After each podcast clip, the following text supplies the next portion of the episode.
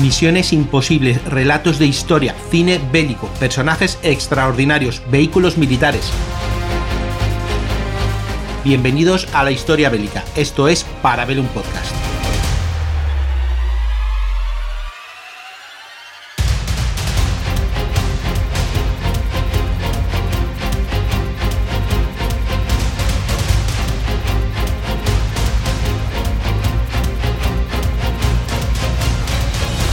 El 9 de mayo de 1940, un automóvil, un Mercedes de color negro, se alejó discretamente de la Cancillería del Reich en Berlín y se incorporó al tráfico del fin de semana.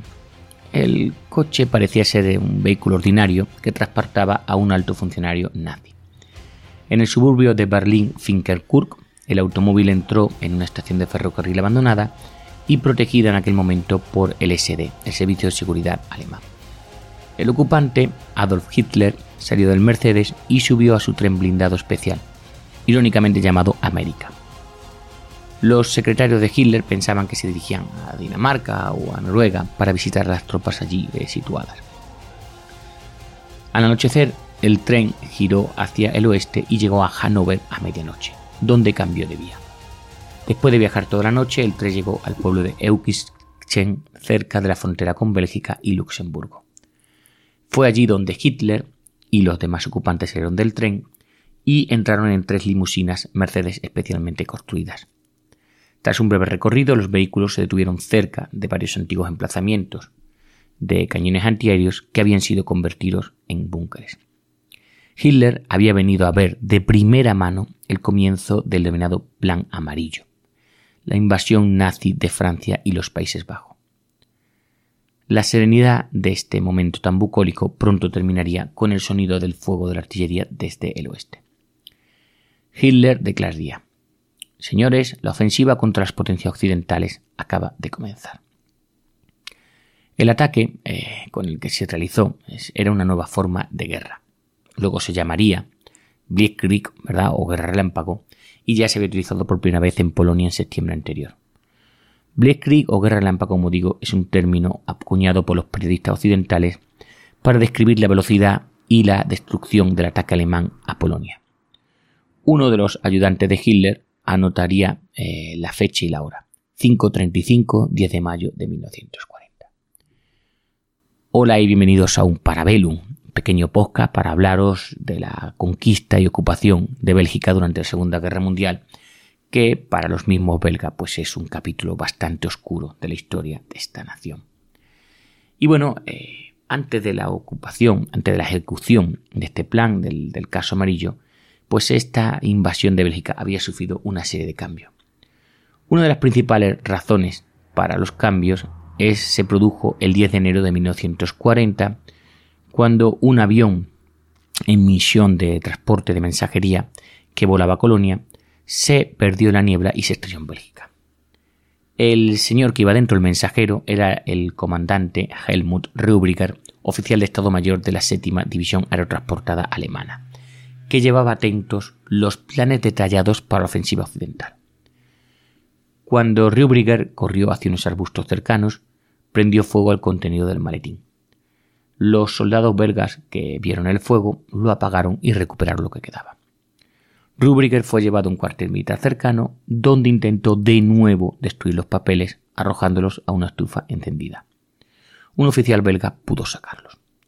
Rubriger informó del incidente al cuartel general de la Waffe en Berlín a través de la embajada alemana en Bruselas, declarando, falsamente eso sí, que había podido quemar los papeles hasta convertirlos en atentos fragmentos insignificantes del tamaño de la palma de su mano.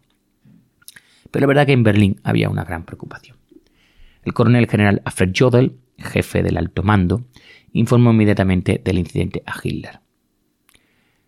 Después de, ver a Führer, al Führer y hablar con él, Jodl eh, pondría en su diario. La situación es catastrófica. Eh, tres días después, el 13 de enero, Jodl anotó orden al general Halder por teléfono. Que se detengan todos los movimientos. Recuerdo que Halder era en aquel momento el jefe de Estado Mayor del OKH. Bueno, los, los belgas, mientras tanto, no habían transmitido a los británicos y franceses el conjunto completo de los planes, sino solo una sinopsis, un resumen de dos páginas, y se negaron a decir dónde lo habían obtenido. Como digo, no es el mejor momento para los belgas. Los planes eran tan detallados y su captura tan fortuita que los aliados, especialmente los franceses, sospecharon que todo el evento podía haber sido un engaño. El comandante general Maurice Gamelin, comandante en jefe de las fuerzas aliadas en Francia, se conformó en fin con emitir únicamente una alerta general. Gamelin consideraba que incluso si los planes capturados eran ciertos, pues la verdad no había mucho que pudiera hacerse al respecto. El mismo día que Jodl se puso en contacto con Halder, el embajador alemán en Bruselas informaba urgentemente a Berlín de los movimientos eh, de tropas belgas. Decía así, como resultado de los alarmantes informes recibidos por el Estado Mayor belga. Al día siguiente el embajador envió otro mensaje a Berlín informando de que los, los belgas estaban iniciando el denominado Plan D, que exigía que el primer grupo de ejército francés y que las fuerzas expedicionarias británicas se apresuraran a entrar en Bélgica para detener a los alemanes. Los belgas, plenamente conscientes del plan, eh, seguían intentando aferrarse a su neutralidad, así que eh, solo permitieron que unos pocos oficiales británicos de paisano llevaran a cabo un reconocimiento. La razón oficial aducida por el gobierno belga para aplicar parcialmente el plan D fue su conocimiento de los informes sobre los movimientos de tropas alemanas y el contenido de la correspondencia parcialmente no quemada encontrada al oficial de la Fuerza Aérea Alemana. El 17 de enero, el ministro belga de Asuntos Exteriores, Paul Henry Spack, mandó llamar al embajador alemán y le dijo rotundamente, según este informó posteriormente a Berlín, que el avión que ha hecho un aterrizaje de emergencia el 10 de enero ha puesto en manos belgas un documento de naturaleza más extraordinaria y grave, que contenía pruebas claras de una intención de ataque. No se trata solo de un plan de operaciones, sino de una orden de ataques elaborada hasta el último detalle, en la que solo falta añadir la hora. Una cosa cierta, como resultado de este incidente y sobre todo de esta conversación del ministro belga con el embajador alemán, y es que eh, al día siguiente ser informado, pues Hitler pospuso el ataque. Y cuando el, ataque, el plan resurgió en la primavera, pues había cambiado completamente.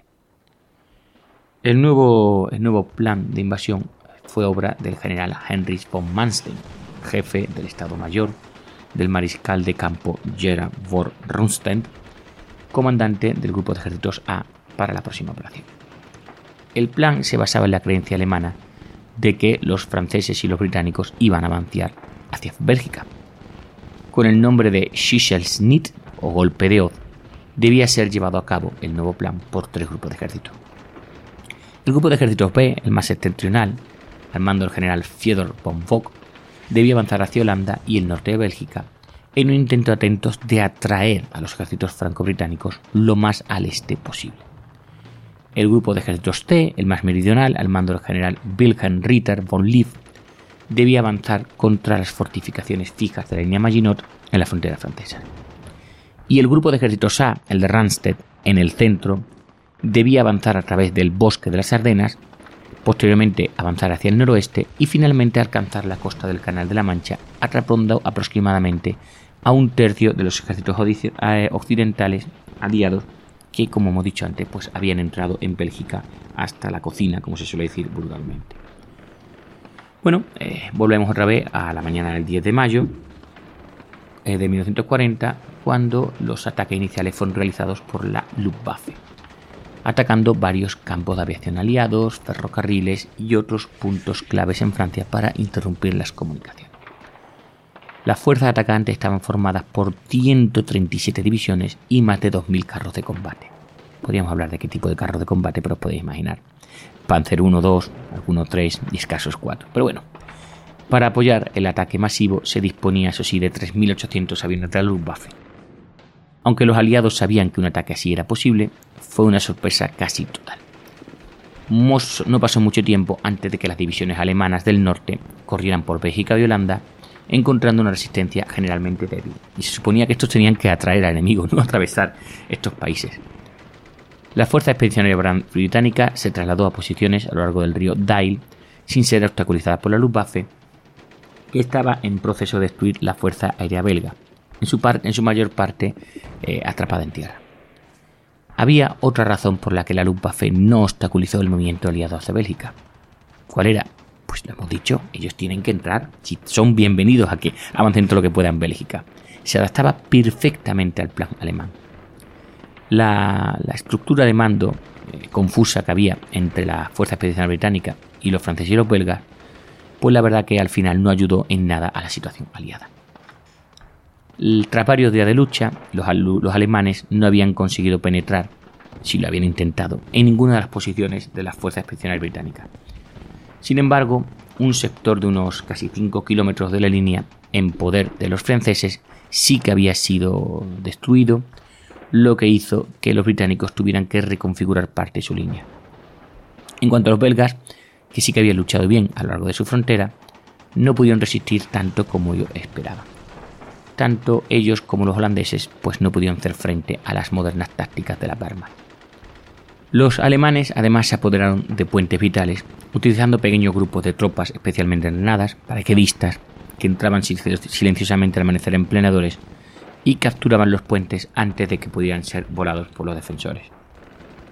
Uno de los mayores éxitos de los alemanes se produjo en el fuerte belga, el fuerte Eben Emael, situado en la confluencia del río Mosa y el canal Alberto.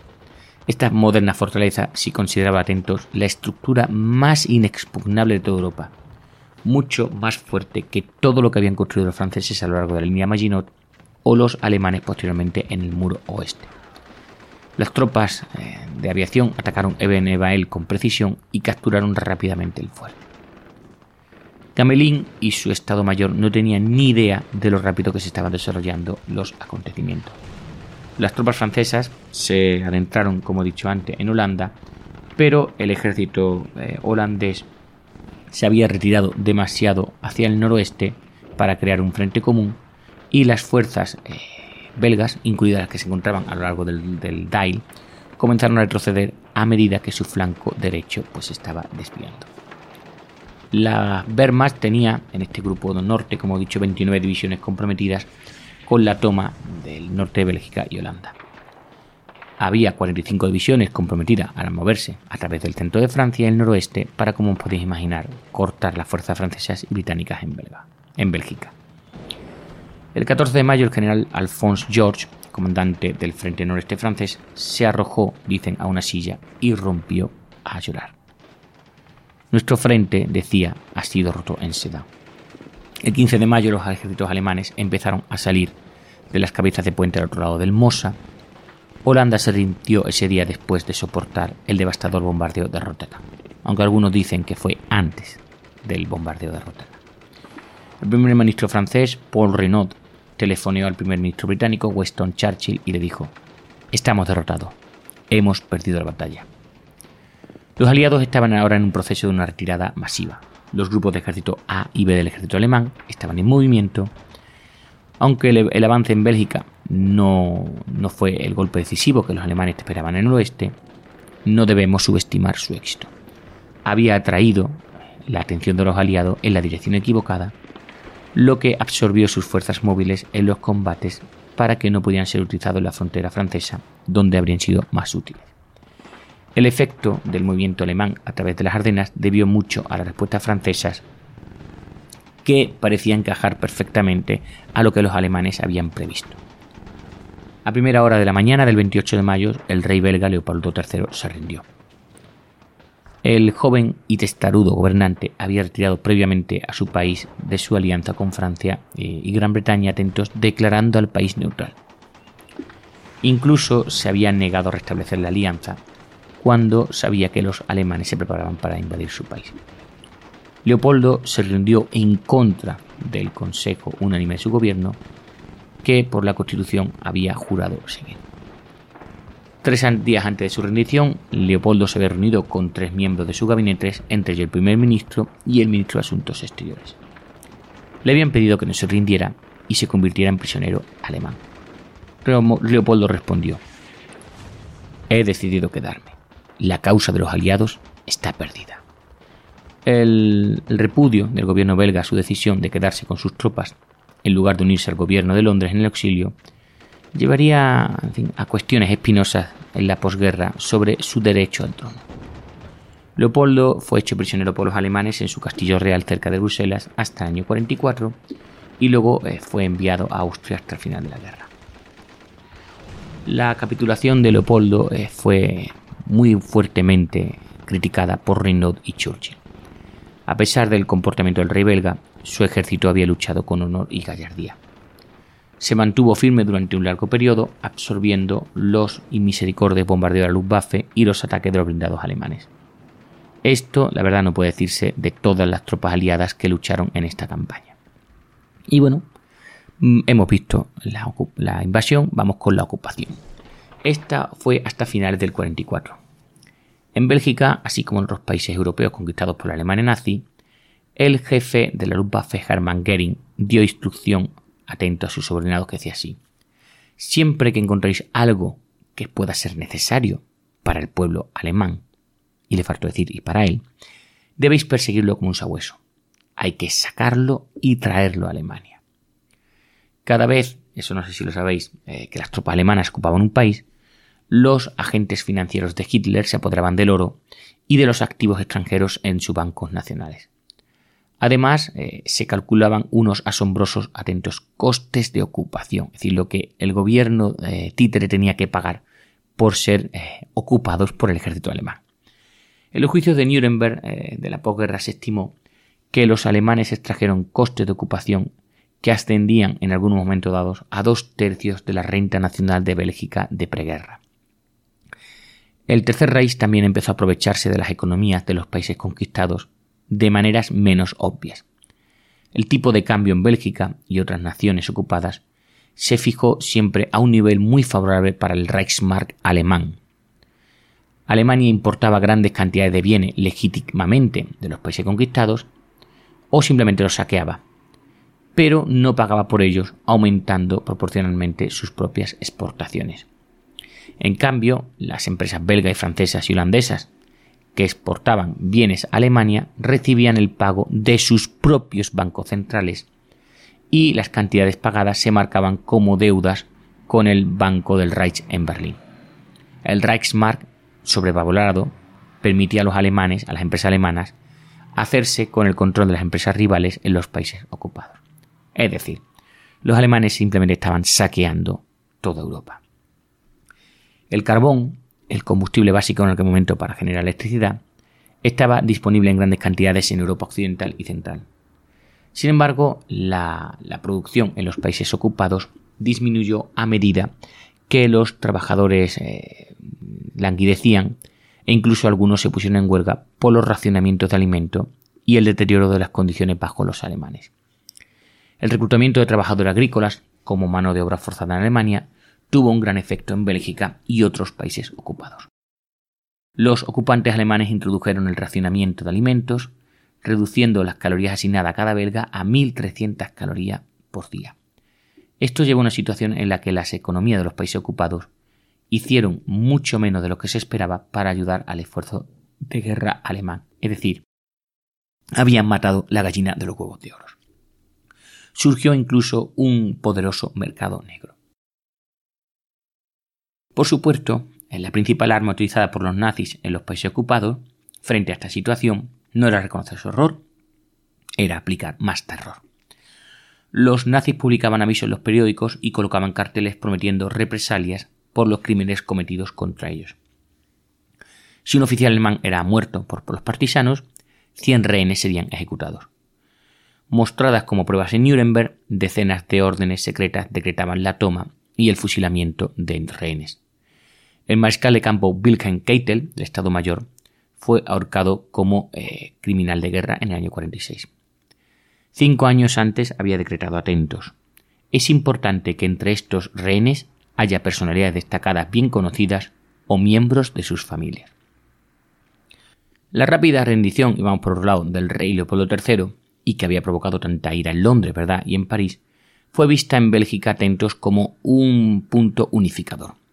Su presencia, aunque fuera en un confinamiento en Bruselas, proporcionó un punto, un, referente para unidad nacional. El gobierno, el que había huido a Londres, fue atento culpado de la derrota. Debido a la importancia de la costa belga como punto de partida para una posible invasión de Gran Bretaña, Hitler decidió dejar a los militares al mando de este país. Esto condujo a una forma de ocupación algo más suave e inesperada de lo que habría sido bajo el mando de un gobernador nazi. La clase dirigente belga asistente, la administración pública, los abogados, los industriales, la iglesia y cualquier líder político que no estuviera en el exilio, trataron de colaborar con la administración militar alemana para mantener la paz y el orden social existente en la medida de lo posible, bajo, como he dicho antes, las duras condiciones impuestas de pagos, economía, comida, etc. Sin embargo, los ocupantes alemanes no tuvieron piedad con la población judía de Bélgica. Al principio de la guerra había entre 65.000 y 75.000 judíos viviendo en Bélgica, de los cuales el 6% era inmigrante o refugiados que habían venido previamente de Alemania u otros territorios. El 28 de octubre del 40, el gobierno militar alemán promulgó un decreto que a todos los judíos registrarse ante las autoridades.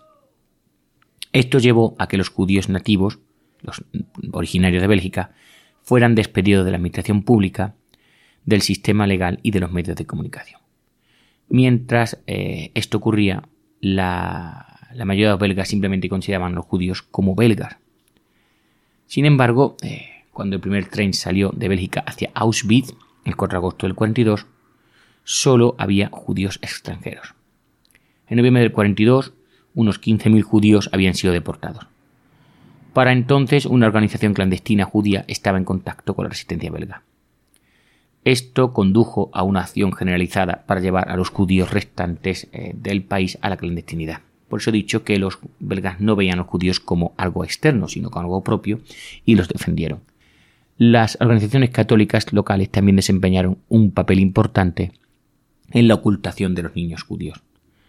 Además, la policía belga no estaba tan dispuesta a colaborar en las redadas de judíos como si fueron las policías eh, de otros países ocupados. Estas actividades contribuyeron a que un mayor, aunque perdón, a que un número menor de judíos fuera enviado a la cámara de gas, unos 25.000 en Auschwitz, mientras que un número similar encontró la forma de esconderse. Al final, el 40% de la población judía belga fue asesinada por los nazis un porcentaje relativamente pequeño si lo comparamos con el 73% que lo fue en los Países Bajos. Quizás que allí la población holandesa sí que veía a los judíos como judíos. Hubo dos grupos clandestinos principales en Bélgica, el ejército secreto y la Brigada Blanca. Uno de los miembros del ejército secreto era Madame Renier Janssen, de nombre Marta Leider, que participó en el esfuerzo llamado de las líneas de fuga de oficiales. Vivía cerca de la frontera holandesa, en el pueblo de Eisden. Su grupo era conocido como la 59 Brigada de Herjan Legar, o Ejército Secreto, eh, así dicho en flamenco, y gracias a su trabajo y al de sus compatriotas en toda Bélgica, muchos pilotos aliados, cuyos aviones habían sido derribados sobre todo territorio belga, pues evitaban ser capturados. Los pilotos eran guiados a través de las ciudades y pueblos ocupados por los, alemanes y llevados hasta la frontera francesa donde lo acogían la resistencia francesa. Otros grupos de resistencia belgas se centraban en interrumpir las operaciones alemanas. Debido a las numerosas e importantes líneas ferroviarias que atraviesan Bélgica entre Alemania y Francia, los combatientes de la resistencia pudieron suministrar a los aliados información sobre los movimientos de las tropas alemanas. Además, la resistencia desempeñó un papel en la destrucción de las vías férreas clave. Uno de los ataques más exitosos fue el de un puente ferroviario sobre el río Ambleb, que provocó que un tren de tropas alemán cayera al río y la muerte de 600 hombres. A medida que la guerra continuaba, la resistencia mantuvo una incesante campaña de espionaje, sabotaje y eh, ataques letales.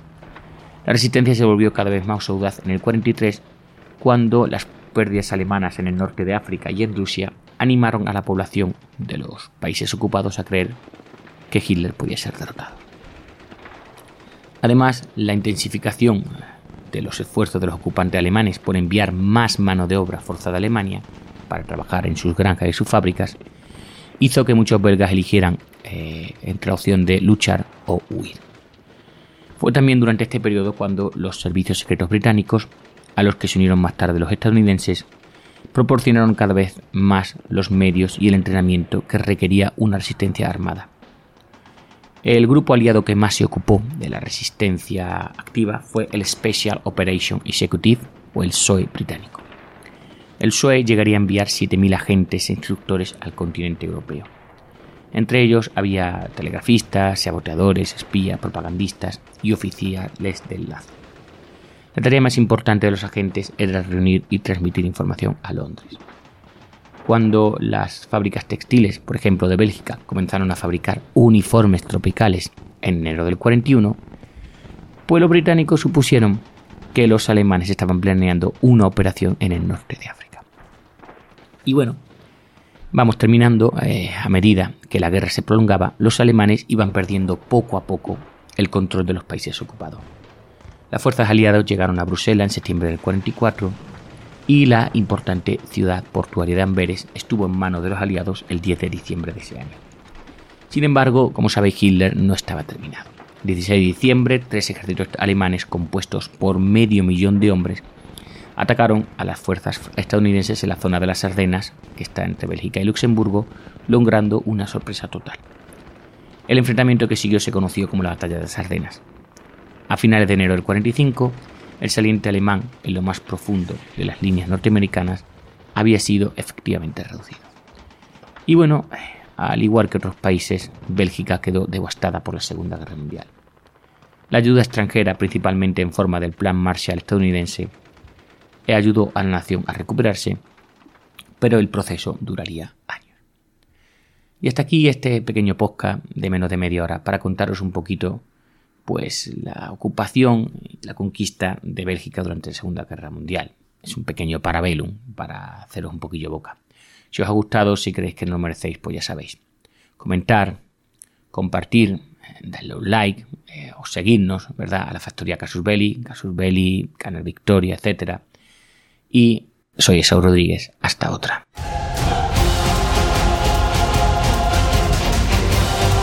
Aquí para ver un podcast, un programa semanal de la factoría Casus Belli, producido y editado por Pod Factory. Puedes escucharnos en las principales plataformas de podcast y puedes seguirnos en Instagram y en Twitter o ponerte en contacto con nosotros en parabellum.podfactory.es. Suscríbete para no perderte ni un episodio. Tema musical The Witch Hunters de Gregoire Lur bajo licencia Creative Commons. Te espero el lunes que viene en un nuevo Parabellum.